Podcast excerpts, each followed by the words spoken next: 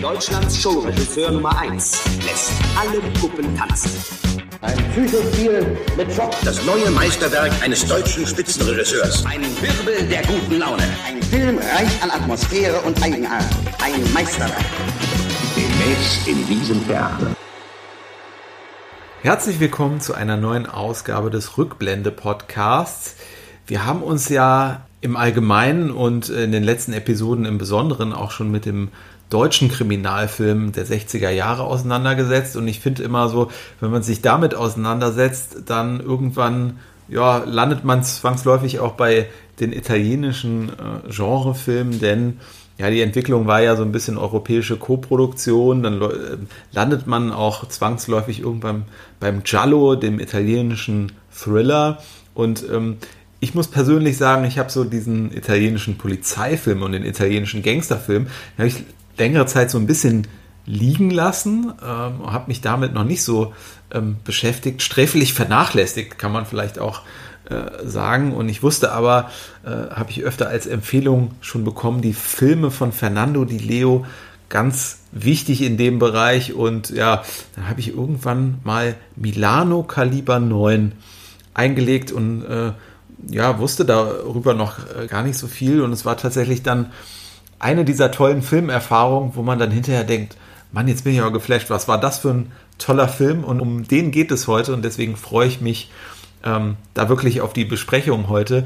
Und äh, Marius ist natürlich auch wieder mit dabei. Wie hast du den Film so entdeckt? Ja, auch erst sehr, sehr spät, vor, vor wenigen Jahren. Das ging mir ähnlich äh, wie, wie, wie dir. Also ich hab, bin ja auch über ja, die deutschen Kriminalfilme, Edgar Wallace und so weiter zum Giallo gekommen. Und diese italienischen Polizei- und Gangsterfilme sehr, sehr vereinzelt mal. Ich meine, Milano Kaliber 9 war dann immer ein Begriff. Aber ähnlich wie bei dir, sehr, sehr spät und dann auch ja, überaus positiv überrascht. Insofern ja, bin ich auch froh, dass wir uns heute den ausgeguckt haben. Im Original heißt der ja Milano Calibro 9 und ist es im Jahre 1972, ähm, haben wir glaube ich noch nicht gesagt. Und ja, um vielleicht wie immer in kurzen Sätzen erstmal zu sagen, worum, worum geht's. Es geht um den ähm, Gangster Ugo Piazza, ähm, der wird aus dem Gefängnis entlassen und als Zuschauer merkt man dann relativ schnell, ihn holt seine Vergangenheit wieder ein. Der Ugo soll nämlich vor seiner Inhaftierung 300.000 Dollar unterschlagen haben, die jetzt ähm, nach der Entlassung ein, ja, der Amerikaner genannter Gangsterboss jetzt wieder für sich beansprucht und um dem Ganzen so ein bisschen Nachdruck ähm, zu verhelfen, hetzt er dem lieben Ugo seinen gefährlichsten Handlanger, den Rocco, gespielt von Mario Adorf, auf den Hals. Und ja, dann stellt sich aus Sicht des Publikums natürlich sehr schnell die Frage, ja, wie ist das jetzt? Hat der Ugo wirklich das Geld damals unterschlagen? Und wenn ja, wird er letzten Endes mit dem Geld entkommen können? Genau, und diese Geschichte, die du da beschreibst, ähm, basiert auf der gleichnamigen Kurzgeschichtensammlung äh, des italienischen Autoren Giorgio Scherbanenko. Und ähm, hier ist es aber so, dass es eigentlich nicht eine ja, ganz ähm, ähm, genaue Verfilmung dieser Kurzgeschichtensammlung ist, sondern der Regisseur Fernando Di Leo hat sich eben ähm, ja so Versatzstücke ähm, äh, rausgesucht, ähm, ist aber dann auch äh, als Drehbuchautor selber in Erscheinung getreten. Also man kann wirklich sagen, äh, er hat hier diesem Film dann auch äh, wirklich seinen Stempel entsprechend aufgedrückt als Drehbuchautor und als Regisseur und äh, so viel kann man ja ähm, vorwegnehmen vielleicht an dieser Stelle. Wir werden äh, ja wohl sowohl über den Regisseur noch sprechen als auch über das Genre, aber er ist eben ähm, mitunter durch diesen Film zu einem ganz zentralen äh, Regisseur dieses äh, Genres dann eben auch geworden und dieser Film ist ja generell auch ähm, noch zu der Blütezeit des italienischen Genrefilms entstanden. Es folgten ja dann auch noch die Filme von Di Leo, der Mafia-Boss und äh, Der Teufel führt Regie. Und aus heutiger Sicht bezeichnet man diese Filme eben auch als eine lose Trilogie, spricht da auch äh, wahlweise von der Mafia-Trilogie oder von der ähm, ja, Milieu-Trilogie von Fernando Di Leo. Und ja, aus heutiger Sicht auch all diese Filme gefeierte Beispiele eben dieser, dieser italienischen Polizei und ähm, auch Gangsterfilme. Und ja, warum ähm, eigentlich immer diese Doppelerwähnung der beiden ähm, Genres? Also es gibt ja einerseits eben diese Hauptstory, die du eben beschrieben hast, rund um diesen Gangster Ugo Piazza. Und auf der anderen Seite gibt es ja noch ja, ähm, weitere Handlungsstränge oder ähm, zumindest auch einen ähm, Handlungsstrang, ähm, der sich rund um die Polizeibehörde auch ähm, dreht. Also da gibt es auch einen Konflikt, nämlich auf der einen Seite so einen ja, linken Polizeibeamten, der auch Kritik an, an der Gesellschaft, an dem System übt und auf der anderen Seite so den äh, rigoros agierenden Mann äh, der Staatsgewalt, der ja auf der Straße aufräumen will, aber äh, weniger auf den korrupten ähm, äh, Polizeifluren. Das macht eben auch nochmal in Ergänzung äh, dann das aus. Also es ist wirklich auf der einen Seite ist es äh, Gangsterfilm, ähm, auf der anderen Seite ist es äh, Poliziotesco, so ist es, glaube ich, ähm, im Italienischen äh, hoffentlich halbwegs richtig ähm, ausgesprochen. Genau, ich spreche leider auch kein Italienisch, aber so laien, laienhaft würde ich jetzt sagen, das klingt schon mal sehr, sehr gut, wie du das ausgesprochen hast. Ähm, genau, das ist ja gerade schon erwähnt, also wenn man jetzt unbefangen an den Film rangeht, würde man wahrscheinlich so sagen, ja, im Schwerpunkt ist das jetzt erstmal ein Gangsterfilm, aber wie du schon gesagt hast, äh, da gibt es ja diesen ja, parallelen Strang, der sich so ein bisschen um diese Polizeiarbeit auch ähm, rankt. Und wenn man jetzt so ein bisschen tiefer einsteigt, äh, muss man so als Hintergrundwissen äh, vielleicht parat haben, dass der Film jetzt aus so einer, man kann schon sagen, Blütezeit ähm, dieses ähm, Polizeifilms entstammt, nämlich so Ende der 60er bis Anfang der 80er Jahre ähm, ja, gab es eine ganze Reihe ähm, dieser Produktionen, die man eben Polizio Tesco ähm, nennt, was so viel übersetzt heißt auf Deutsch wie Polizeiesk.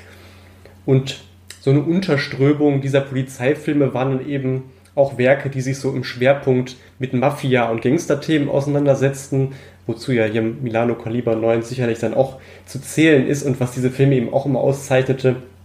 Und da hast du ja auch schon so ein bisschen gerade was zu gesagt, waren immer so politische Zwischen- und Untertöne, die so diese gesellschaftliche und politische Situation Italiens zu der Zeit eben wiedergaben, ähm, staatliche Organe gezeigt haben, insbesondere halt auch die Polizei, die sich so ein bisschen als ja, teils überfordert, teils aber auch einfach korrupt ähm, darstellt, dann muss man sagen, gerade so die 70er waren ja auch so ein bisschen die Zeit des Exploitation-Kinos.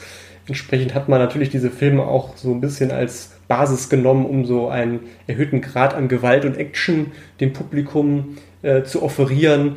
So zumindest ab Anfang, Mitte der 70er, also eher dann so nach unserem Film von heute, sicherlich dann auch beeinflusst durch die Filme, die so aus dem amerikanischen Kino kamen, wie Dirty Harry oder French Connection, wo es ja dann auch schon so ein bisschen ruppiger zuging.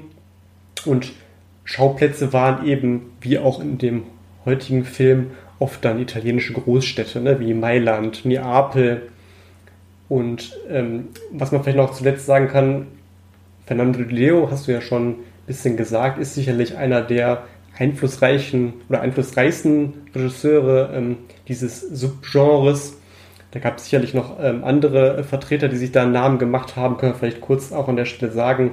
Ein Name wäre zum Beispiel Damiano Damiani, der so äh, Filme gemacht hat, die wieder sich so ein bisschen auch von den Filmen von Di Leo unterscheiden, die so eher in so Richtung Polit-Thriller gehen, vielleicht auch nochmal einen Ticken anspruchsvoller sind häufig auch mit ähm, Franco Nero in der Hauptrolle. Zwei Titel sind zum Beispiel Der Tag der Eule und besonders äh, schöner deutscher Verleihtitel, der mit dem Film auch eher wenig zu tun hat, Der Clan, der seine Feinde lebendig einmauerte.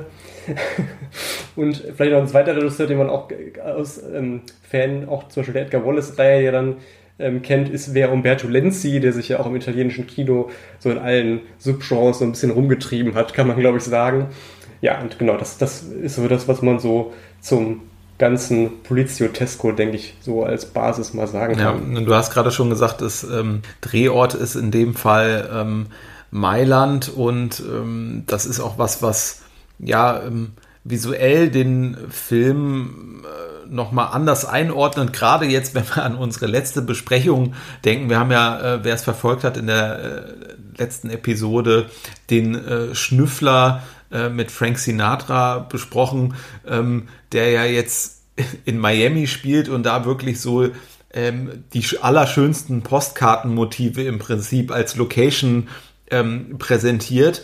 Hier ist es eigentlich genau umgekehrt. Also wir sind in Mailand, wir sind fast schon ja da, wo es ähm, auch schmutzig ist. Es ist ähm, auch alles so ein bisschen grau in grau ähm, äh, zu dem Zeitpunkt, wo man es dann gedreht hat. Es ist sehr ungeschönt und das gibt dem Ganzen aber auch eine sehr ähm, einzigartige ähm, Atmosphäre und generell muss man sagen, dass ähm, äh, gerade in der Ästhetik der Film auch äh, unglaublich viel ähm, zu bieten hat und ähm, vielleicht muss ich da ein bisschen vorgreifen, weil wir meistens so ja auch äh, die, die Musik dann ein bisschen später äh, in unserer Besprechung erwähnt haben, aber das ist für mich hier auch so ein zentrales Element, äh, was eben auch dafür dazu geführt hat, als ich den Film so zum ersten Mal gesehen äh, habe, dass ich also gleich zu Beginn ähm, auf diesem zentralen äh, Platz, ähm, wo dann äh, im Prinzip diese ähm, ähm Geldübergaben äh, stattfinden, da habe ich eigentlich schon so das erste Mal eine wirkliche Gänsehaut bekommen, weil es da diesen erstmal diesen äh, vermeintlich typischen Euro-Crime-Sound gibt von Louis Bakalov, ähm, der ja auch ähm, zuvor ähm, ja ganz viele Italo-Western-Arbeiten äh, gemacht hat, unter anderem den äh, berühmten Django-Score äh, komponiert hat. Also natürlich auch eine, eine absolute äh, Filmmusiklegende.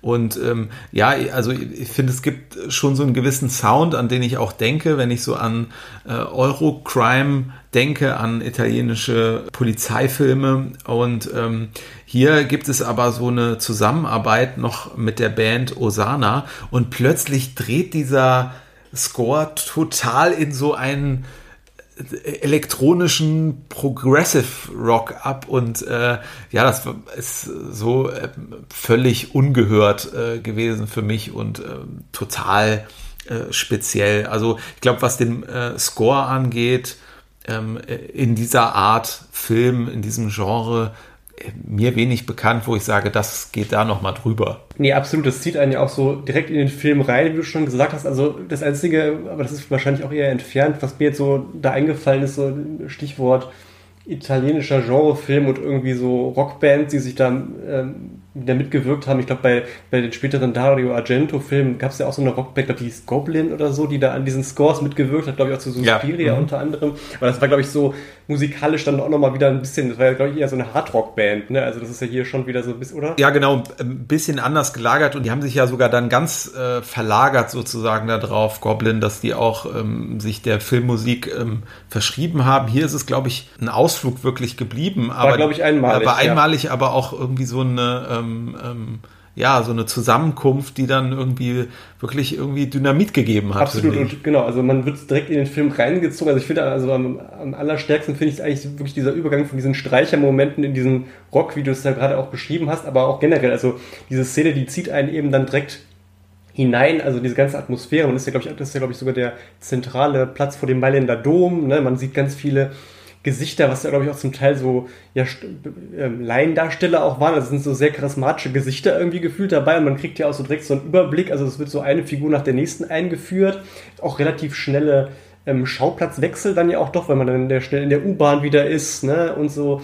Und generell finde ich, die Sequenz geht ja nur wenige Minuten, aber man ist halt wirklich schon so voll drin und man weiß so auch direkt so, was, was Sache ist, weil es ja auch alles andere als zimperlich ne, zur Sache geht. Da wird ja auch dann relativ schnell ähm, die Figur von ähm, Mario Adorf dann ähm, eingeführt in dieser ähm, Sequenz, der dann direkt auf ähm, Leute einprügelt, dann in diesem ja, Friseur- ähm, oder Barbier-Salon, dann äh, ist da ein Mann im Gesicht mit dem Rasiermesser malträtiert und dann am Ende dieser Eingangssequenz ja auch dann ja, drei, ich glaube drei Menschen sind es, ähm, dann ja äh, mit einem Sprengsatz ja letztlich dann ähm, äh, tötet. Ne? Also der, der, der zündet ja. die wirklich an und ja, die, die fliegen dann in die Luft, kann man sagen. Also da, da weiß man nach ein paar Minuten auch schon, oh, okay, ne? also hier geht es alles andere als zimperlich zu. Ja, deswegen muss ich fast schon ein bisschen äh, schmunzeln, als du eben so sagtest, ja, äh, ruppig oder so. Also das ist ja äh, fast äh, schon ein bisschen über Untertreibung ja, äh, an der Stelle. Wobei man ja sagen muss, das ist jetzt gar nicht äh, so eine explizite Darstellung. Ähm, also es ist es fließt Blut, aber es ist jetzt äh, so, der, der Giallo, ähm, der kostet ja auch unglaublich ne, irgendwelche Mordszenen äh, aus. Das ist es aber hier weniger, äh, sondern es ist halt äh, gerade ähm, allen voran Mario Adolf, der hier einfach absolut Tabula Rasa macht. Ne? Und das wird halt, ähm, das wird halt relativ schnell klar in dem Film. Genau, und vielleicht ist es auch so dieser Aspekt, dass es halt wirklich so in Medias Res einfach geht. Also weniger, dass es so, so genau, es gibt sicherlich noch in anderen Filmen wesentlich brutalere Szenen, aber man, man rechnet da vielleicht noch gar nicht so mit, weil man wird ja so reingeführt an den Mailänder Marktplatz und dann denkt man, okay, da ist erstmal so ein Übergang und dann ist man ja wirklich dann relativ schnell, man sich versieht, dann in, diese, in dieser ähm, Szene, wo eben dann Mario Adolf loslegt und dann hat er auch später noch äh, Szenen, also kurz drauf, wo er dann ähm, in diesem Hotel dann auch diese ähm, ja, splitternackte Prostituierte dann noch besonders galant mit einem Tritt ins Gesäß dann aus dem Hotelzimmer wirft und so, also da, da, da, da weiß man dann nach ein paar Minuten, ein paar, äh, nach wenigen Minuten schon, ja, Bescheid, wo es lang geht irgendwie und wo in was für einer Art Film man sich so befindet.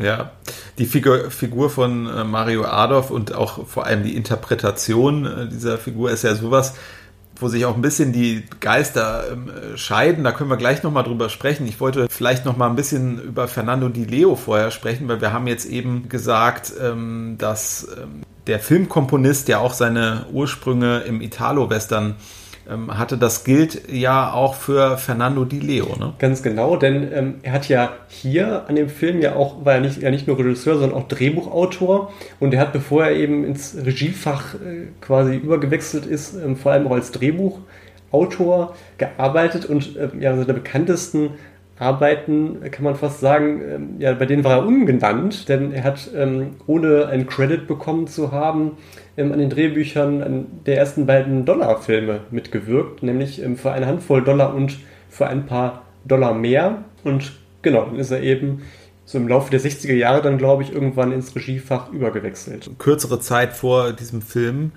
hat er ja 1969 das etwas ähm, seltsamer deutscher Titel Note 7, Die Jungen der Gewalt.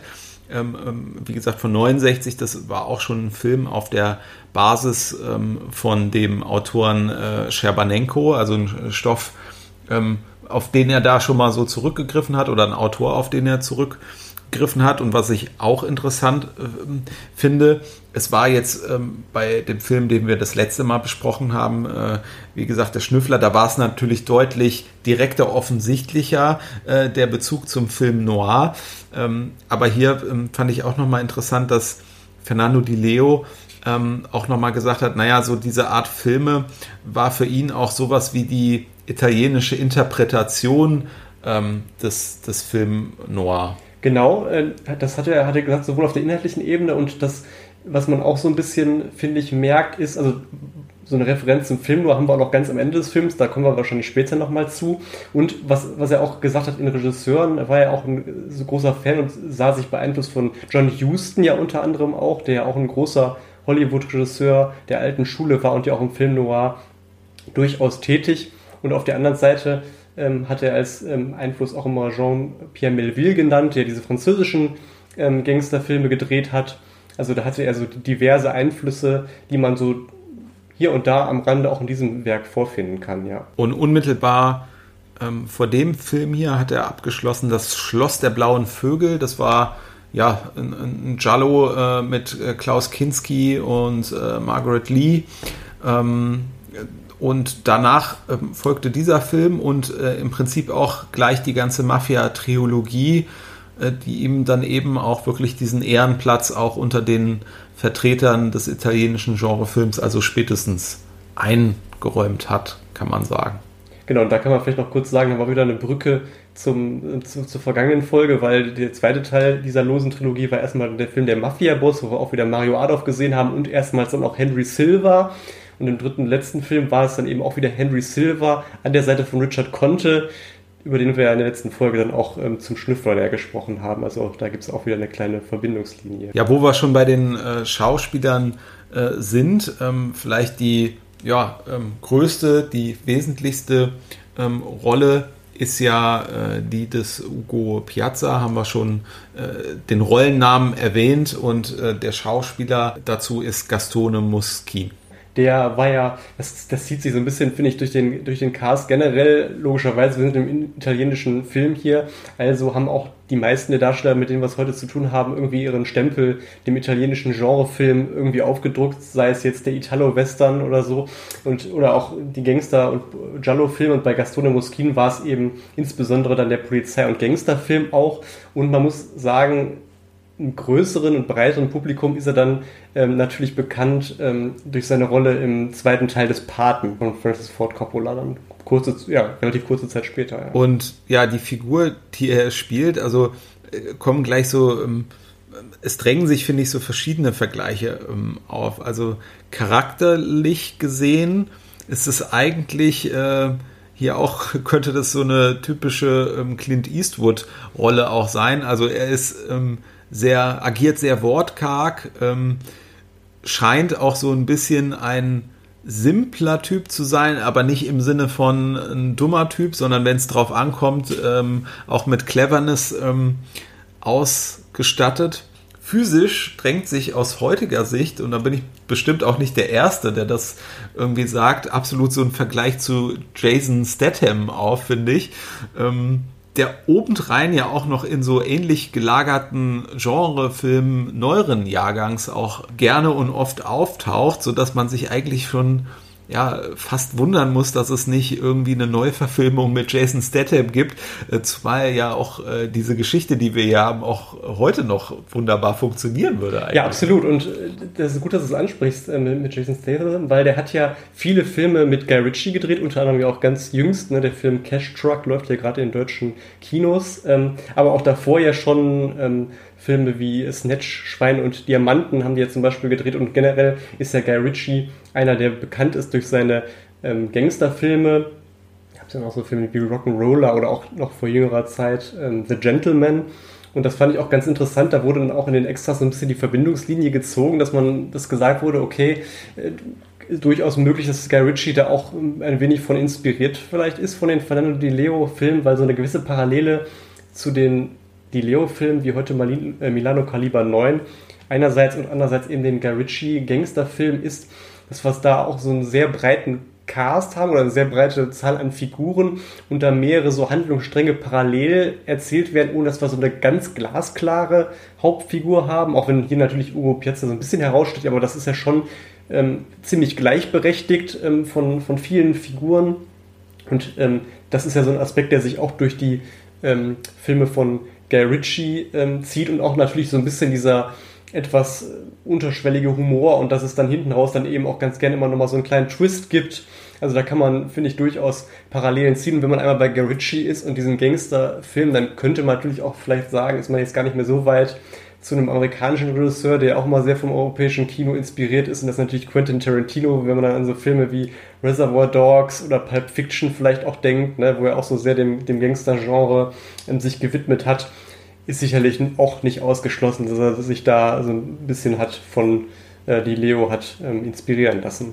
Du hattest ja auch eingangs gesagt, ähm, unseren Ugo hier, die ähm, Hauptfigur, ähm, der wird so ein bisschen eingeholt von der Vergangenheit und er lässt sich auch von einer Figur gerne einholen. Äh, das ist die Figur der Nellie Borden und die wird gespielt von, Achtung, äh, es steht sozusagen auf dem Klappentext was anderes, aber ich nenne sie jetzt mal Bärbel Gutscher.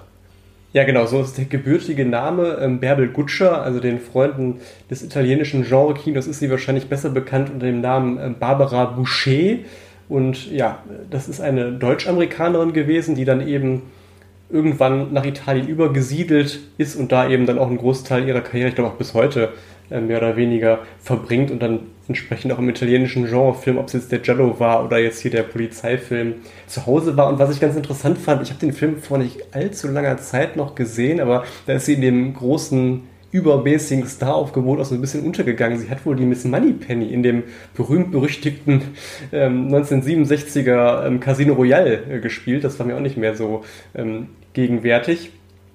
Aber hier spielt sie eben die Tänzerin Nellie Borden und ähm, ja, hatte, bevor Ugo inhaftiert wurde, ja, ähm, die beiden hatten eine, offenbar eine Beziehung und ähm, der Ugo erinnert sich da sehr gerne dran zurück und so eines der ersten Orte, kann man sagen, die er so nach seiner Entlassung wieder aufsucht, ist dann eben die Bar, in der sie, ja, kann sagen, allabendlich ihre ähm, Tanzdarbietungen ähm, vorführt und das ist ja, kann man so sagen, auch ähm, eine dieser ja, Schlüsselszenen dieses Films, oder? Wie geht's dir?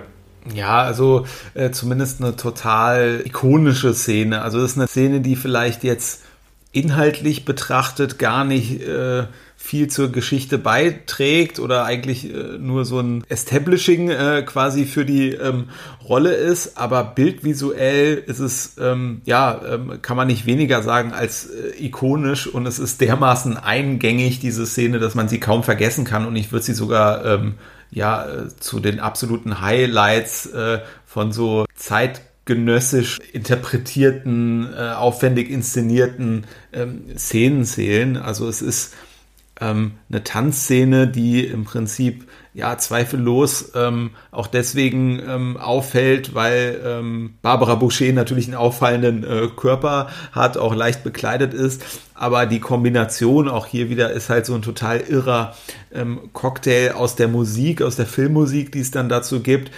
Ähm, aber auch aus der ähm, stilechten, zeitgenössischen Einrichtung dieses Nachtclubs. Ne? Also so Nachtclub-Szenen ähm, haben ja auch immer irgendwie ähm, etwas und dann äh, muss man hier auch nochmal die absolut verspielte Kamera von Franco Villa ähm, erwähnen, der diese Szene ähm, ja phänomenal inszeniert mit ganz vielen unterschiedlichen ähm, Perspektiven, extreme Froschperspektive, dann gibt's im nächsten Schnitt, ähm, ist das Bild dann äh, plötzlich ähm, quer und es ist fast schon ja geschnitten, wie man so ein später irgendwie Musikvideos äh, inszeniert hatte. Also ähm, da sind mir auch wenig solcher Szenen bekannt, die ich noch höher ranken würde eigentlich äh, zu dieser Zeit. Nee, kann ich mich absolut anschließen. Und du hast natürlich völlig recht, Schlüsselszene nicht auf der inhaltlichen Ebene, sondern so in der Gesamtbetrachtung, so eine herausragende Szene, die ähm, mir auch von der ersten ähm, Betrachtung absolut hängen geblieben ist. Und was noch so eine ganz äh, nette Anekdote ist ähm, von den Dreharbeiten wohl, also er hat sich wohl damals schon gedacht, dass die Szene vielleicht vor Aufsehen sorgen könnte und hat dann wohl grundsätzlich ähm, auch da ähm, keinen Reportern und Journalisten oder vor allem Kameraleuten ähm, ähm, oder Fotografen vielmehr ähm, Zutritt ähm, gelassen. Aber einer von der Crew hat dann doch so einen ja, glaub, befreundeten Fotografen ähm, da reingelassen und der hat dann ähm, ja, Fotos von dieser Szene gemacht, die dann, wie man jetzt äh, später in dieser ähm, Dokumentation, die auch der äh, Blu-ray beiliegt, ähm, wo dann gesagt wurde, ja, die sind dann um die Welt gegangen, äh, vielleicht ein bisschen übertrieben, aber jedenfalls ähm, haben diese Fotos wohl diverse Magazine dann in der Zeit ähm, geziert, wie eben Barbara Boucher da ähm, ja, beim Tanzen zu sehen ist. Ja. Ja, und dadurch wird auch äh, im Prinzip so ein bisschen aufgehoben, dass natürlich jetzt grundsätzlich diese Rolle auch, wie das halt genrebedingt auch äh, so oft ist einerseits erstmal so ein bisschen nach ja, dem üblichen schmucken Beiwerk aussieht. Aber einerseits gibt es eben diese Szene, die, die man äh, da auch äh, wirklich dann so ähm, durch die Inszenierung heraussticht. Und auf der anderen Seite muss man auch nochmal sagen, äh, dass die Rolle ja schon nochmal eine gewisse Geltung im Finale des Films dann auch hat. Genau, und da muss man vielleicht, bevor wir jetzt weitersprechen, mal eine ähm, dezente Spoiler-Warnung aussprechen. Aber das ist halt so ein Aspekt, den man nochmal erwähnen sollte, finde ich, auch vor dem Hintergrund. Wir haben ja eben schon mal gesagt, ähm, Fernando Di Leo sah sich sehr vom Film Noir inspiriert und sah das auch in seinen Filmen widerspiegeln. Und ein so ein Aspekt, wo man es wirklich, wo es wirklich greifbar ist, ist eben dann diese, diese finale Auflösung letztlich oder der Schlusstwist, wo sich eben dann ergibt, dass ähm, Barbara Boucher dann doch ein doppeltes Spiel letztlich gespielt hat mit Hugo und ihn ja reingelegt hat gewissermaßen und sich ja als femme fatale ähm, entpuppt. In der Tradition eben ähm, diverser bekannter Darstellerinnen aus dem Film Noir wie Eva Gardner oder Yvonne De Carlo in den ähm, beiden ähm, Robert Siodmak ähm, Noir-Beiträgen Die Killer und Gewagtes Alibi. Das sind zwei Filme eben von Robert Siodmak, jeweils mit Burt Lancaster in der Hauptrolle. Ja, wo er auch so ein, ja, vielleicht hier mit unserem Hugo durchaus vergleichbaren äh, Charakter sp äh, spielt, mit, mit auch einer gewissen Vergangenheit und der sich dann eben auch an eine Frau letztlich verliert, zum, jedenfalls auch im Falle von Yvonne de Carlo auch einer alten Bekannten und wo sich dann eben auch im, ja, im Finale dann eben dann dem Publikum offenbar wird, dass er da eben ja ihr zu Unrecht vertraut hat und dann eben ganz, ganz böse reingefallen ist. Und das ist jetzt hier, finde ich, auch doch, also man hat es ja eigentlich schon ein paar Mal gesehen, aber für mich kam es jetzt dann doch überraschend, muss ich sagen. Ich weiß nicht, wie es dir ging. Mm, du meinst die Auflösung, die Auflösung äh, dass, genau. dass sie da ähm, im Prinzip auch ein Hatte ich jetzt irgendwie dann, beim, dann beim ersten Mal nicht mitgerechnet an, an der Stelle. Ja, ja, also weil man jetzt auch vielleicht an der Stelle gar nicht so ähm, ähm, darauf gefasst ist, dass nochmal verräterisch jemand aus dem Hut gezaubert wird, weil das jetzt nicht unbedingt äh, das Spannungs, so der Spannungsmoment ist, auf den das so hinatmet, wie äh, hinarbeitet. Ein Moment, der auch einfach nochmal ein guter Plot-Twist ist an der Stelle. Ja, eine weitere Rolle, die auch schon zur Sprache gekommen ist, ist die von Rocco und da freue ich mich wirklich auch äh, gleich noch mal ein bisschen über diese Rolle zu sprechen, weil wir ja schon gesagt haben, Tabula Rasa ist da, glaube ich, ein ganz gutes äh, Stichwort. Ich weiß aber ähm, auch, dass du zu Mario Adorf, ähm, äh, der die Rolle ja spielt, auch äh, noch ein paar Notizen auf dem Zettel hast und Mario Adorf, wir kennen ihn alle, er hat natürlich eine unglaublich große Karriere, die ja auch im Prinzip bis heute ähm, ähm, anhält. Also da könnte man auch einen eigenen Podcast ähm, zu ähm, füllen, aber ich glaube, du hattest ein paar äh, Stichpunkte zu ihm auch noch. Genau, wie gesagt, kann man jetzt in so kurzer Zeit gar nicht gerecht werden, aber nur noch mal so einen kurzen Überblick zu gewähren mit den, mit den wichtigsten Eckdaten. Ähm, bekannt geworden oder sein Durchbruch hatte er letzten Endes dann ähm, 1957 ähm, auch wieder unter der Regie von Robert Siodmak, der taucht ja auch schon wieder mal heute zum zweiten Mal auf, ähm, in dem deutschen Film dann Nachts, wenn der Teufel kam, da hat er so einen Serienmörder ja gespielt, das ist auch mit ähm, historischem Hintergrund, so während des Zweiten ähm, Weltkriegs. Besonders vielen wahrscheinlich in Erinnerung, auch noch so aus Kindheitstagen, ist er wahrscheinlich durch seine Rolle in, im ersten, im Winnetou erster Teil, ne, wo er den Gegenspieler ja auch von Winnetou gespielt hat. Und spätestens so, ja, ab den 70ern hat er dann doch, war auch sehr, sehr präsent im italienischen Genre-Kino und zu der Zeit, in der Zeit befinden wir uns ja auch hier und das finde ich auch immer so, oder fällt mir immer sehr auf, wenn man sich dann auch so Extras oder so Dokumentationen auf DVDs oder Blu-rays anguckt, die dann irgendwie von italienischer Seite produziert wurden, wo dann doch immer mit äußerst großem Respekt auch mal von Mario Adolf gesprochen wird. Also der hat da wirklich auch so absolut, ähm, ja, was hinterlassen. Also da, da, spricht man wirklich nur in höchsten Tönen von ihm, was man ja hier so aus Deutschland dann immer nicht so ganz so einschätzen kann. Ne? Klar, der hat da vor, vor allem, gut, er hat auch in jüngeren Jahren immer noch mal da gedreht, aber vor allem dann eben in den 70er Jahren und wie wird das überhaupt noch heute so gesehen? Aber das ist durch noch einer, durchaus noch ein Schauspieler, der auch da seinen Stellenwert genießt und dann war wieder auch dann, aber natürlich immer mal wieder auch eine Rückkehr so ins, in den deutschen Film und da sticht natürlich vor allem dann auch die Rolle in der Blechtrommel ne, von Volker Schlöndorff heraus und dann hatte er nochmal 1997 einen ganz, ganz großen Erfolg auch mit vielen bekannten Darstellern. An der Seite von Götz George war es, glaube ich, unter anderem, der auch ein Millionenpublikum, muss man sagen, im Kino gefunden hat, nämlich der Film Rossini. Und letzten Endes ist er ja bis heute immer noch aktiv und wird ja auch immer noch mal gerne ähm, zu diversen Themen, Fragen und Persönlichkeiten befragt.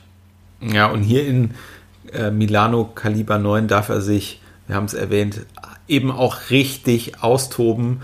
Ähm, warum Tabula Rasa? Ja, ähm, haben wir ja schon gesagt, weil er im Prinzip mehr oder weniger wortwörtlich die, die Haupt- und Nebenfiguren auseinandernehmen äh, darf hier. Und ähm, interessant ist auch, äh, ich bin gespannt, wie deine Meinung dazu ist. Seine Interpretation ist auch in den verschiedenen Besprechungen oder auch ähm, äh, Kommentaren in Internetforen und Co. dann immer so ein bisschen ein Zankapfel, weil ihm einerseits äh, vorgeworfen wird, Overacting zu betreiben und ähm, äh, ja, also auch wie er spricht, ähm, das ist schon sehr überzeichnet, auch abgesehen ähm, von, von, von seiner Härte, die er da so ähm, an den äh, Tag legt. Und ja, ich sehe das einerseits auch. Also es gab auch so ein paar Stimmen, die gesagt haben, na, die deutsche Synchro verstärkt es äh, nochmal. Mag sein, ähm, aber auch ähm, durchaus, äh, ohne dass ich jetzt der Sprache mächtig äh, bin, aber um so ein Gespür zu bekommen, ähm, hilft das ja schon, wenn man dann irgendwie auch ähm, die ähm, italienische Tonspur, ähm, wenn man da mal reinhört. Und ich glaube, dass es jetzt auf jeden Fall nicht nur an der Synchro liegt. Also er, er hat da schon so eine Form der Überzeichnung, vielleicht kann man es auch Overacting nennen. Und ich finde, das ist so ein bisschen so ein zweischneidiges Schwert. Einerseits, gerade diese Überzeichnung ist natürlich total unterhaltsam, weil es natürlich dadurch noch mal mehr Tabula Rasa ist und es wirklich einfach ja im, im Prinzip so eine Gaudi ist, ihm da auch irgendwie zuzuschauen. Äh, Auf der anderen Seite kann man finde ich schon darüber diskutieren für die für das Gesamtbild des Filmes wäre es dann noch besser gewesen, ähm, wenn er da mal so ein bisschen auf, auf die Bremse getreten hätte, auch zwischendurch, weil er dadurch natürlich, also seine Rolle fällt da schon absolut irgendwie so raus. Wie siehst du es? Ja, ich muss auch sagen, ich bin also bis zu dieser Sekunde auch noch so ein bisschen unentschlossen, weil ich auch einerseits der Meinung bin, okay, wir sind hier in so einem Genrefilm und auch in einer Phase, wo es natürlich eine Exploitation die, wo, wo, also diese Filme leben ja auch sehr auch von so überzeichneten Figuren, aber wir kennen es ja auch von, von unseren deutschen ähm, Krimis, Edgar Wallace und Co., wo ja auch wir diese Nebenfiguren hatten, wo ja auch dann Klaus Kinski beispielsweise sehr gerne mal ein bisschen über, über die Schlänge, ähm, über die Stränge geschlagen hat und äh, davon leben, finde ich ein Stück weit diese Filme ähm, schon auf der anderen Seite bin ich aber auch bei dir. Also hier ist es schon wirklich sehr extrem und in der einen oder anderen Szene denkt man sich schon, okay, das hätte man vielleicht doch ein bisschen, ähm, hätte man vielleicht ein bisschen an die, an die, ähm, an die ähm, Leine legen können. Aber ja, also ich, wie du schon eigentlich richtig sagst, es ist ein zweischneidiges Schwert. Also man, man kann ihn eigentlich hier so ein bisschen als Plus und auch vielleicht als kleinen Minuspunkt verbuchen, weil du hast schon recht, also äh, der, der Film sich ja dann doch schon von der Grundstimmung ja ernster gibt. Also es ist ja jetzt hier nicht so ein ähm, Knallchargenfeuerwerk oder so. Insofern ähm, fallen da seine Momente so ein bisschen raus. Der, einzige Moment, wo man ja auch noch ein bisschen so eine Humorszene hat, ähm, weil ich, wenn ich überlege, ist es wirklich auch die, die einzige, wo so wirklich so freiwilliger Humor mal so, so ein bisschen so angedeutet wird. Das ist ja eben in dieser Szene, die wir am Anfang schon mal angesprochen haben, wo ähm, die Mario Adolf-Figur da, diese Prostituierte da, äh, ja, wenig galanter aus dem Hotelzimmer ähm, wirft und der Ugo äh, da ja schon so ein bisschen unter Druck gesetzt wird und dann wird da so parallel ja geschnitten ähm, zu dem, ja, unten dem Portier von dem Hotel, ähm, der da mit einem weiteren Gangster steht, der so, ja, man kann schon sagen, Schmiere steht. Und das ist so ganz witzig. Ähm, der Portier, muss man euch dazu sagen, der ist gerade dabei, ein Kreuzworträtsel zu lösen und ähm, aus irgendwelchen Gründen glaubt er, dass der, dieser Gangster, der da an der, an, der, an der Theke lehnt, ihm da jetzt eine Hilfe sein könnte und deswegen versucht er es mal und fragt ihn dann einfach mal so aus dem Kontext gerissen, ja, ob, ihn, ob er denn einen Philosoph aus Griechenland aus dem vierten Jahrhundert kennen würde. Und dann äh, guckt ähm, dieser Gangster kurz so ein bisschen kritisch in die Luft und fragt dann noch so, mit wie vielen Buchstaben? Und dann sagt er so, mit sechs. Und dann sagt er, überlegt er nur kurz und sagt so, ja, frag mich gefälligst was Leichteres. Und dann denkt man schon so, okay, was, was mag jetzt wohl kommen? Und dann sagt er, eine Figur der Trigonometrie. Und dann, ähm, ja, wird es dem Gangster dann ein bisschen zu bunt und gibt dem Hotelier so eine kleine Backpfeife und sagt ihm dann auch direkt schon so, du willst, du willst dir wohl ein Ding einfangen, was, Alter? Und das ist so eine Szene, ähm, die, die fand ich so aus dem Kontext gesehen wirklich sehr, sehr witzig. Aber ist auch so, finde ich, so eine Ausnahme, wo dann mal so ein bisschen versucht wird, ähm, äh, ja, freiwillig oder so vordergründig mal Humor irgendwie zu vermitteln. Ne? Das andere ist ja eher so, wirklich so dieses Unfreiwillige vielleicht. Ja, also es ist interessant, dass man das dann so verknappt hat. Und das kann man, finde ich, auch bei so, also wenn ich so an Dario Argento-Filme ähm, denke, da gibt es ja auch manchmal so nur einzige Szene, die dann irgendwie nochmal lustig ist. Und äh, das ist auch wieder interessant, wenn man es dann so mit dem äh, deutschen Kriminalfilm der 60er Jahre vergleicht, finde ich, weil da hat man ja im Prinzip äh, schon ein bisschen dieses Modell erfunden, zwischendurch ähm, quasi die Gruselstimmung dann auch mal aufzubrechen, indem man irgendwie dem den Humor halt auf bestimmte Schauspieler und ihre Rollen, also ne, Eddie Arendt, äh, der Siegfried Schürenberg, der immer den Sir John in den Edgar Wallace-Filmen gespielt hat, da hatte man so ein, einzelne Figuren zwar, aber die sind ja durchaus mehrfach im Film aufgetreten und dann gab es immer diese humorigen ähm, Elemente. Und ähm, in dem einen oder anderen ähm, italienischen Film hat man so ein bisschen ein ähnliches Modell, wobei es dann auch oft wirklich nur eine einzige Szene ist. Und mir fällt eigentlich auch so, wo man jetzt wirklich den Eindruck hat, da hat man bewusst irgendwie äh, für Humor gesorgt. Das ist tatsächlich diese Portier-Szene, die auch sehr gelungen ist. Ja, genau, also das ist so ein, man kann es vielleicht auch noch äh, sehr plastisch gegenüberstellen, finde ich, wenn man in die Edgar Wallace Serie selber reinschaut oder Reihe. Du hast ja gerade schon gesagt, die lebt ja, was die deutsche Produktion angeht, immer sehr von diesem Prinzip Spannung einerseits und Entspannung andererseits. Und wenn man dann sich, ähm, daran musste ich nämlich auch denken, dann den vorletzten Film der Reihe, Das Geheimnis der grünen Stecknadel anguckt, der ja an für sich so ein sehr, ja, trister Thriller eigentlich war. Und da war ja auch so, ich glaube, eine kann es jetzt auch nicht mehr so ganz genau beschreiben, sondern eine relativ bizarre und mich jetzt auch nicht wirklich abholende Humoreinlage drin, wo so ein, das war da dieser Vermieter dann so irgendwie so, so, so, so Panik auf einmal vor, vor irgendwelchen Mönchen oder Nonnen hat, dann immer so panisch da, da wegläuft und dann da irgendwie so, so eine Angst entwickelt. Und das, das passte da eigentlich immer auch überhaupt nicht so richtig rein, wo man dann dachte, ist das vielleicht doch noch so, so, ein, so ein Zugeständnis an das deutsche Publikum oder so. Aber jetzt, wo man das, das auch so sieht, war es vielleicht auch wirklich so ein Ding, dass man dann das so auch fürs italienische Publikum so pflichtschuldig gemacht hat, so nach dem Motto, so ein lustiges Szene im Film muss dann irgendwie doch drin sein, egal wie trist so drumherum ist. Also ich weiß es nicht ja. so richtig. Ja. Ja, und ähm, vielleicht, wo wir auch äh, gerade so ein bisschen entschlüsseln, welche Elemente gibt es da in diesem äh, Film immer. Was man ja auch gerne gemacht hat, ist, dass man ja ähm, jetzt nicht unbedingt eine Rolle, die jetzt unglaublich viel Screentime äh, haben muss, aber so gewisse Rollen, die ähm, vielleicht ein gewisses ähm, Gewicht doch haben, dass man da eben auch nochmal Internationalität reingebracht äh, hat ähm, ähm, äh, durch einen US-Schauspieler, der vielleicht auch einen gewissen Track-Record äh, schon hat.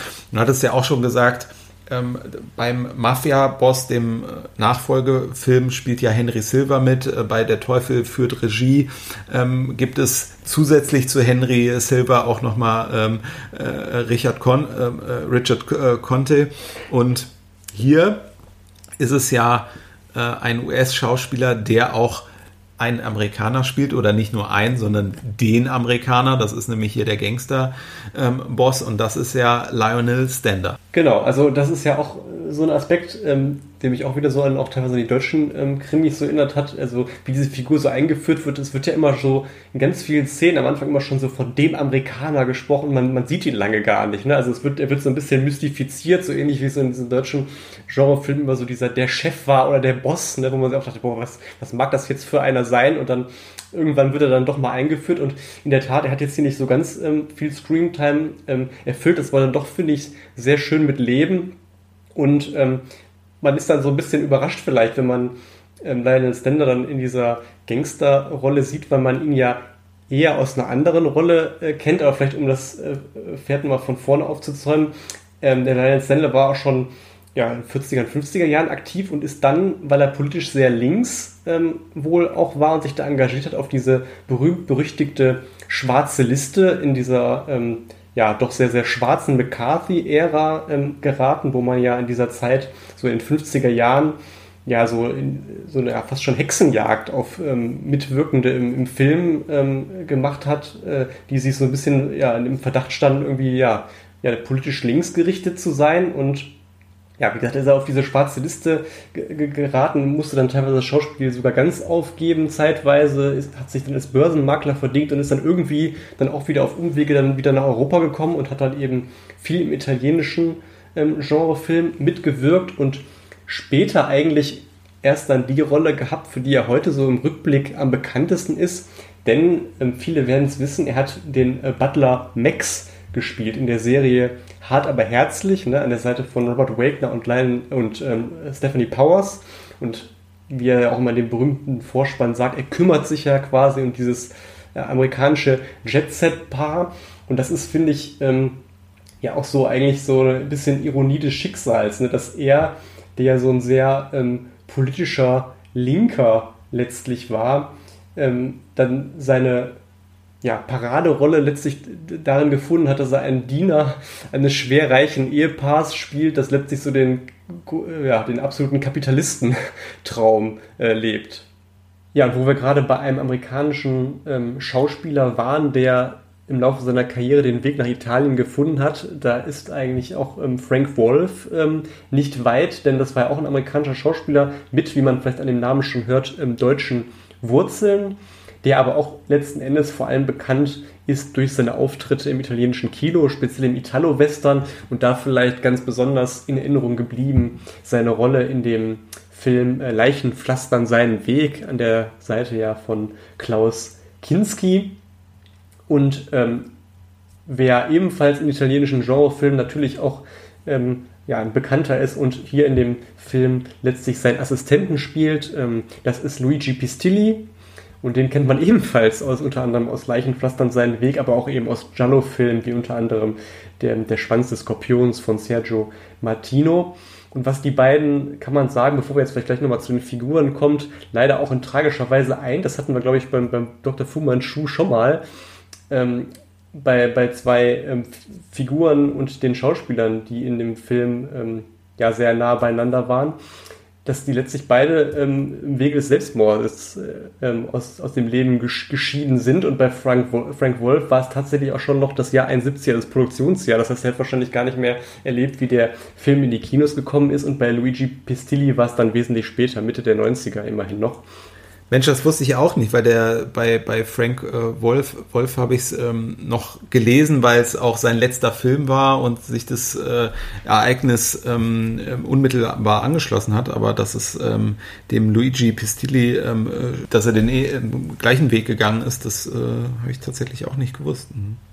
Ja, und man mutmaßt, ist natürlich immer so ein bisschen mit Vorsicht zu genießen, aber man mutmaßt es auch, dass es bei beiden so ein bisschen auch damit zusammenhängt, dass sie sich so ein bisschen künstlerisch unterfordert gefühlt hätten, so Zeit ihrer Karriere. Aber wie gesagt, das ist natürlich rückblickend ist ein bisschen Spekulation. Aber was man auf jeden Fall ja sagen kann, sie agieren hier zusammen in dem Film als zwei sehr konträre ähm, Polizisten, hast du ja auch am Anfang schon angerissen, der eine eher dem politischen Linken, dem anderen eher so dem, ja, jedenfalls mal sehr konservativen Lager angehörig und die haben da so diverse Szenen, wo sie so ein bisschen so ihre, ja, politische Einstellung und auch ihre so ihre Auffassung von der Polizeiarbeit so ein bisschen ähm, diskutieren, teilweise auch sehr, sehr kontrovers. Und was diese Szenen größtenteils eint, ist, dass sie in der deutschen Fassung ja offenbar herausgeschnitten wurden, weil man sieht sie eben jetzt ähm, untertitelt und ähm, ja, das ist auch wieder so ein Ding. Ich finde, einerseits ist es natürlich auch so gerade so von der analytischen Ebene so ganz interessant, weil es eben, wie wir auch gesagt haben, so zwei sehr konträre Figuren sind. Vielleicht es auch so ein bisschen so einen Einblick gibt in diese Lebenswirklichkeit Italiens zu der Zeit. Ne? Wie, wie war so gerade so die Lage? Ähm, auf der anderen Seite finde ich auch, dass es einen so ein bisschen immer aus der Handlung rauszieht. Ja, also äh, ich bin da auch unentschieden und sogar äh, Fernando Di Leo äh, scheint da ja noch so ein bisschen unentschieden zu sein, weil er auch mal gesagt hat, naja, also irgendwie, das bremst schon auch die Geschichte, ne? Ähm, und ich finde, man kann es wieder total von zwei Seiten sehen. Einerseits, ja, tatsächlich, das sind so die Momente, die auch im Prinzip ähm, so ein bisschen äh, gegen das Tempo arbeiten, sage ich mal. Auf der anderen Seite gibt es dieser, dieser Gangster-Story dann auch nochmal eine zusätzliche, einen zusätzlichen Kontext, also wirklich auch so einen ähm, sozialkritischen Kontext, der jetzt äh, quasi auch nochmal so aus den plakativen Effekten zusätzlich hinaushebt. Das ist natürlich irgendwie auch ähm, ähm, auch was, was dem Film irgendwo was gibt, aber ja, es, es bremst so ein bisschen die Story. Ja, was man vielleicht auch sagen kann, wo du es gerade so schon angerissen hast, man kann natürlich auch sich so oder sehr auf den Standpunkt stellen, dass man diesem Polizeihandlungsstrang dadurch auch eine gewisse Berechtigung gibt, weil sie ja sonst in diese gar nicht so ganz stark eingreifen. Klar, der Ugo ähm, kommt am Anfang mal vorbei und der ist auch bei denen kein Unbekannter, aber sie, sie tragen ja jetzt dann ähm, letzten Endes so ganz viel gar nicht auch zur Auflösung des Falls bei, sondern sie, sie kommen ja auch dann gefühlt immer so ein wenig zu spät. Und so gibt man dem Ganzen dann eben auch nochmal so eine ähm, gewisse Berechtigung, warum, warum die beiden überhaupt da sein. Und so wie du schon sagst, nochmal so eine Note, ja. Ja, was die Szenen betrifft, haben wir ja ähm, einiges äh, schon angesprochen. Wir haben über die Eröffnungssequenz gesprochen, wir haben über die ikonische Tanzszene gesprochen, wir haben äh, über die eine oder andere ähm, Szene ähm, gesprochen, in der Mario Adolf mit aller Konsequenz in Erscheinung ähm, tritt. Und ja, man muss wirklich sagen, äh, wenn es so langsam auf das Finale zugeht und das Finale selber, ähm, das hat auch nochmal Schmackes. Ja, absolut. Also das wird quasi ja eingeläutet durch so eine, ja, wie ich finde, sehr, sehr wilde ähm, Schießerei auf, auf, auf so einer Gartenparty, wo dann ja gefühlt so alle Protagonisten oder abgesehen vielleicht von Barbara Boucher, aber zumindest aus diesem Gangstermilieu, so alle Protagonisten, auch der Amerikaner nochmal so zusammenkommen und ähm, ja, ich bin mir da irgendwie auch gar nicht so richtig sicher, was ich da auch so, äh, können wir vielleicht nochmal darüber diskutieren, so inszenatorisch von halten soll, weil die es wirkt irgendwie auch so sehr, sehr wild und also man weiß dann teilweise gar nicht so richtig, wo, woran man jetzt ist und die, die ähm, da setzt sich dann ja auch einer dann so ja, gefühlt so sehr, sehr leicht gegen sehr, sehr viele Leute durch. Also ich bin mir da auch nicht so richtig sicher, ob das jetzt so hundertprozentig ernst gemeint war oder ob es vielleicht auch so minimalen Anflug von so parodistischen Zügen auf so alte Gangsterfilme vielleicht sogar hat. Also wie, wie siehst du es? Ja, also einerseits der ganze Film ist ja, ähm, also ist jetzt vielleicht schon so ein bisschen auch ähm, Richtung Fazit, aber ähm, diese lose Trilogie hat ja in den ähm, Nachfolgefilm ja nochmal stärker den Aspekt, wenn ich mich richtig erinnere, so verschiedene Mafia-Banden gegeneinander und das ähm, ähm, zwischen die Fronten geraten, äh, sozusagen. Und hier ist es ja schon so ein bisschen der eine gegen alle, ähm, was nochmal so stärker durchkommt und was den Film hier vielleicht auch nochmal besonderer macht. Insofern gehört es dann vielleicht auch äh, zur, zur Entwicklung der Story dafür, dass es irgendwie diesen, ja, etwas, ähm, sagen wir mal, ähm, fast schon unrealistisches ähm, Finale ähm, äh, dann gibt. Oder es ist ja kurz vor dem eigentlichen Finale, wo es dann im Prinzip ja äh, die ganze Bande da äh, mehr oder weniger ähm, äh, von ihm unschädlich auch gemacht wird. Ähm, aber ja, irgendwo gehört es auch so ein bisschen dazu, aber ich, ich weiß genau, was du meinst. Es ist so ein bisschen, wirkt konstruiert an der Stelle. Und auch wenn es jetzt natürlich ein kleiner äh, Spoiler ist, aber was man ja sagen kann, dass sich unser Hugo ja letztlich, dass er als Sieger dieser, dieses kleinen Mafia- und Gangsterkrieges ja hervorgeht und dann, ja genau, ganz ähm, mit breiter Brust letztlich das Feld verlassen kann. Und was ja auch noch ein ganz interessanter Aspekt ist, wer sich dann letzten Endes als ja doch ziemlich äh, unverblümter Opportunist entlarvt, ist ja hier unsere äh, Mario Adolf-Figur, ne? ähm, weil es gibt ja dann, dann diese Szene auf dem Polizeirevier, ähm, wo sowohl unser Ugo als auch äh, die Mario Adolf-Figur und noch ein paar andere potenzielle Zeugen ja zu diesen wilden Geschehnissen auf der Party dann nochmal befragt ähm, werden. Und dann merkt man schon, wie ähm, die Mario Adolf-Figur, ähm, die was man ja vielleicht auch nochmal sagen muss, den Ugo ja im Verlauf der Handlung jetzt auch alles andere als zimperlich behandelt hat und ihm gerade am Anfang immer so sehr klar gemacht hat, ähm, ja, wieso das, die, die Verhältnisse sind, ne, dass er ganz klar über ihm steht und ähm, letztlich ja von dem großen Gangsterboss, der so der erste Handlanger ist und letztlich dem, dem Ugo ja auch so ein bisschen sagt, was lang geht und ihm da so Anweisungen gibt und äh, also die Hierarchie letztlich ganz klar ähm, ähm kommuniziert. Und dann dreht sich das Ganze nach diesen Geschehnissen auf der, auf der Gartenparty völlig, weil dann flüstert er eben schon so zu, ja, hm, wollen wir nicht wie doch gemeinsame Sachen machen und aber klar, du bist der Chef, gar keine Frage und so. Ne? Auf dem Polizeirevier im Anschluss auf dem ist Polizeirevier, das dann. Ne? genau, ganz ja. genau. Und also einerseits so und dann merkt man auch noch, wie er so den, den, den Damen, die da noch so sitzen und ja so irgendwelche ja, als potenzielle Zeuginnen da ins Auge gefasst wurden von Seiten der Polizei, dann so ähm, ja, pantomimisch dann so zu verstehen gibt, ja, hm, sagt jetzt vielleicht mal nichts äh, gegen den Ugo und dann leisten sie auch Folge und geben so zu verstehen, ja, oder sagen, ja, können wir uns irgendwie doch nicht so erinnern, kann sein, dass er da war, kann sein, dass er nicht da war. Und also das finde ich schon sehr bemerkenswert, wie er sich dann dem Ugo ja wirklich so komplett unverblümt da so anbiedert, kann man einfach ja, sagen. Also vielleicht ist es Opportunismus, vielleicht ist es Anbiedern, aber was hier auch nochmal reinspielt, und das finde ich wirklich nochmal spannend, man sagt ja, die Mafia hat ihre eigenen Gesetze und ich finde, was hier so durchschwingt, ist etwas, was man ganz viel bei so Mafia-Filmen, auch bei amerikanischen Mafia-Filmen dann immer so hat, so diese etwas spezielle Form der Loyalität, die dann aber auch nur durch gewisse Gesetze wieder gebrochen wird. Und das finde ich jetzt hier auch echt nochmal spannend, weil ähm, wir haben ja jetzt ohnehin schon ein bisschen äh, gespoilert und wir, ich glaube, wir kommen äh, dieses Mal auch nicht ohne, ohne Spoiler aus, weil das, äh, da einfach auch nochmal Spaß macht, drüber zu reden und äh, vielleicht jetzt hier auch wirklich nochmal zum, zum Ende etwas vorweggenommen. Also ähm, bitte sonst den Film äh, erst anschauen. Ähm, Ugo überlebt ja nicht. So.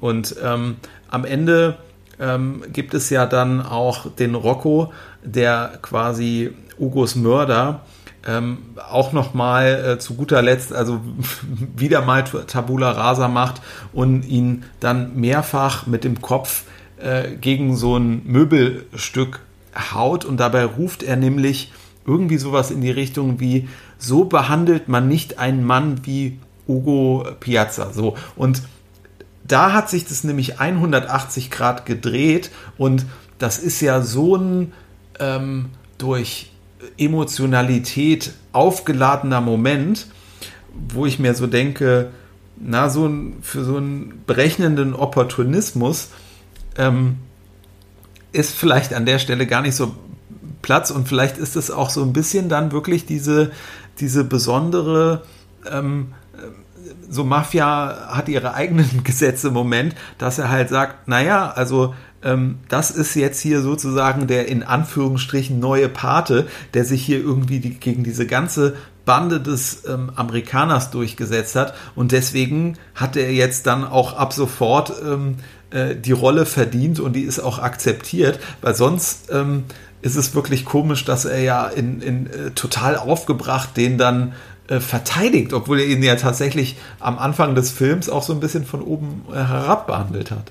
Ja, ist ein, ist ein guter Aspekt jetzt, auch gerade wo du diese letzte Szene noch ansprichst, wo er mit diesem Schädel wirklich ja, ganz häufig gegen den Schrank haut. Also wie man hört, äh, ursprünglich waren es wohl 24 Mal, davon musste dann wohl im Sinne der Zensur mindestens mal die Hälfte entfernt werden, aber das ist auch bei der Hälfte der Schläge. Das ist immer noch fast unerträglich, sich das ja. anzuschauen. Ja. Und ähm, du, hast, du hast recht, also er, es ist ja auch so, in dem Moment, das wirkt ja, wie du schon auch letztlich beschrieben hast, geradezu ehrfurchtsvoll. Und das kann man wirklich letztlich damit erklären, dass er sich ihn vielleicht auch am Anfang unterschätzt hat, ne? vielleicht auch gesagt hat, das ist irgendwie auch nur so ein dahergelaufener Gangster, der sich so ein bisschen äh, Geld abgezwackt hat, aber nicht mehr, nicht weniger und dann eben überrascht war durch diese ja, Entschlussfreude und ja, Mannskraft letztlich, die er da ähm, dargeboten hat auf der, äh, in dieser Gartenparty und dann eben so, ähm, wie du schon sagst, so nach dieser Mafia-Hierarchie ähm, sich gedacht, oh, jetzt muss ich mich vielleicht auch hinter ihm nochmal hinten anstellen. Ja. Und vielleicht kommt dann irgendwann eines Tages äh, dann doch nochmal mein großer Moment und ich stehe dann vielleicht mal ganz vor. Man muss mich dann auch erstmal entsprechend beweisen. Ja, also am Ende des Tages ähm, vielleicht ähm, auch hier, um, um meine Wertung äh, da irgendwo mal abzugeben. Ähm, also ich finde, der Film ist ähm, wirklich in dem Genre der Genre Champion, also ähm, ähm, ideal typischer italienischer Polizei- und Gangsterfilm mit einem wirklich unglaublich tollen äh, tollen äh, Zeitkolorit auch und ähm, deswegen eigentlich ist es eine volle Punktzahl. Wir hatten so ein paar Sachen dabei, wo wir ja auch überlegt haben, ist es jetzt an der Stelle irgendwie ein kleinerer Nachteil oder nicht. Ich sag mal so, äh, wenn wir jetzt den Gesamtkontext der Filme, die wir hier auch sonst besprechen, dann äh, lasse ich vielleicht noch ein bisschen Luft und mach's auf 4,5 von 5. Ja, da gehe ich mit. Ich habe auch so ein bisschen mit mir gerungen, ob ich es jetzt vier oder viereinhalb mache. Ist natürlich auch mal die Frage, man muss da, wie du auch schon richtig sagst, glaube ich, ein bisschen relativ sehen und in, in der Kategorie ist er wirklich, wie du schon sagst, äh, ganz vorne mit dabei, aber für die volle Punktzahl, ähm, da sind da eben dann doch so ein paar Aspekte, die wir auch teilweise schon erwähnt haben. Bei der Mario Adolf-Figur, die vielleicht dann hier und da ein bisschen drüber ist, ähm, diese Schießerei auf der Gartenparty, die so teilweise ein bisschen äh, skurril wirkt, ähm, also bisweilen so eine leichte infreiwillige Komik. Dann ein Aspekt, den wir auch noch nicht so ganz ähm, stark äh, genannt haben, ähm, der vielleicht auch so ein bisschen bei mir zumindest negativ ins Gewicht fällt. Also Fernando de Leo hat wohl sehr gerne und auch in diesem Film auf ähm, Laiendarsteller ähm, zurückgegriffen und das finde ich, merkt man hier und da bei den Gangstern schon mal zum Teil, was einen dann so bisweilen so ein bisschen rausreißt. Oder auch diese, wo man es, finde ich, extrem merkt, ist auch bei den, diesen Zeuginnen da eben auf der Polizeiwache, die da ähm, dann eben aus, aussagen sollen ähm, gegen den Ugo. Und das, das wirkt irgendwie so sehr, sehr laienhaft. Da fehlt irgendwie so jedwedes Timing und irgendwie so die Mimik etc. Also das sind so, so kleine Sachen, die, die mich halt stören. Aber auf der anderen Seite wie du schon sagtest, ganz tolle Atmosphäre, grandiose Musik und eben viele wirklich ganz, ganz stark inszenierte Szenen, ob es jetzt nur diese, diese Tanzszene ist oder eben auch schon in der ähm, Eröffnungssequenz. Also es ist ein Film, der sich sicherlich auch lohnt, mehrmals ähm, anzuschauen und deswegen bin ich da auch bei 4,5 von 5 Punkten. Ja, bevor wir vielleicht noch kurz äh, sa äh, sagen gleich, ähm, wie oder wo kann man sich ähm, den Film auch ähm, anschauen, wenn man es denn noch nicht gemacht hat. Ähm, vielleicht noch eine Skurrilität, ich würde es mal als Skurrilität bezeichnen, äh, nämlich aus dem Jahr 2020. Genau, also es, es gibt eine, ja, ich glaube, es ist letztlich ein, also ein Remake ist es nicht, es eine, soll eine Fortsetzung sein. Ähm, er trägt auch wieder den Titel ähm, Calibro Nove dann. Ähm, und äh, Barbara Boucher herself, muss man sagen, spielt ähm, ja, rund 50 Jahre nach Erscheinen des heute thematisierten Films dort wieder mit und spielt auch die gleiche Figur viel, ähm, finde ich, erfährt man jetzt über den Film nicht. Wir haben uns beide mal so ein paar Ausschnitte angeguckt, ähm, wo man jetzt sagen muss, ja, hat einen so ein bisschen äh, unschlüssig zurückgelassen. Also man hat jetzt nicht den Eindruck, ähm, dass man da jetzt groß ähm, Publikum von damals oder, oder Leute, die sich heute so Filme aus der Zeit anschaut, ähm, damit jetzt groß abholt, dass man da jetzt so, so eine Retro-Krimi-Veranstaltung oder Retro-Gangster-Film ähm, draus macht, wie es das ja immer mal eigentlich auch durchaus gibt, sondern es wirkt so sehr zeitgenössisch, aber jetzt auch nicht besonders edel. Nee, genau, also das ist für mich auch so der Punkt, äh, nicht edel, auch im Sinne, dass ich jetzt nicht den Eindruck hatte, dass die Production Value besonders hoch ist oder dass die Art der Inszenierung jetzt auf irgendeine Art so besonders ist, wie es jetzt hier ähm, bei diesem Film Anfang der 70er Jahre auch ähm, gewesen ist. Aber es ist natürlich irgendwo interessant, äh, dass man sich dem nochmal ähm, angenommen hat. Äh, ich habe ja schon gesagt, also auf der Hand liegen würde irgendwie eine Neuverfilmung mit Jason Statham so und ja. dann äh, hätte es ja da auch äh, nochmal den Cameo-Auftritt von der guten Barbara Boucher ähm, geben können. Ja, ansonsten, ähm, wie gesagt, wir haben ja heute äh, ein bisschen mehr gespoilert als sonst, deswegen ähm, vielleicht hat der ein oder andere auch den Podcast unterbrochen, den Film schon angeguckt. Ansonsten, wer ihn äh, noch sucht, ich meine, er ist auch äh, zum Streaming hier und da äh, verfügbar, ähm, aber ich habe ihn tatsächlich auch zu Hause auf Blu-ray. Da ist er nämlich in ähm, sehr guter Form erschienen und ähm, zwar auch in unterschiedlicher Form. Also ich habe hier äh, ein Keep Case von Filmart, was auch tatsächlich ähm, sehr gut ähm, ausgestattet ist. Ähm, es gibt, glaube ich, ähm, auch noch mal mit derselben Ausstattung äh, die Sammler-Edition, weil es von Filmart ja auch die Polizio Tesco ähm, Sammleredition gab, ähm, unterscheidet sich aber, glaube ich, inhaltlich nicht. Wir haben, glaube ich, beide das Keep Case. Ne? Genau, habe ich auch. Ja, nee, äh, lohnenswerte Sache. Also Bild ist sehr gut. Es gibt die deutsche und die ähm, Originalfassung. Also bei der deutschen Fassung hat man dann noch die schönen legendären Konstantin-Fanfaren, wenn man wenn man es möchte ist dann eben um die entsprechenden Polizeiszenen, wie wir ja schon gesagt haben, kürzt und an Extras gibt es ein paar äh, nette Dokumentationen, wo ja auch noch wirklich viele Mitwirkende zu Wort kommen, unter anderem Fernando Di Leo kurz vor seinem Tod. Das ist nochmal ganz interessant, aufschlussreich und auch ein paar Darsteller, also lohnt sich im Ganzen. Gut, dann äh, sind wir äh, für diese Episode soweit durch, würde ich sagen. Und dann hören wir uns das nächste Mal wieder, äh, wenn äh, wir uns nicht noch umentscheiden, dann reisen wir, glaube ich, äh, das nächste Mal ein bisschen weiter in die Zukunft, zumindest von 1971 aus gesehen. Ganz genau. Bis zum nächsten Mal. Tschüss.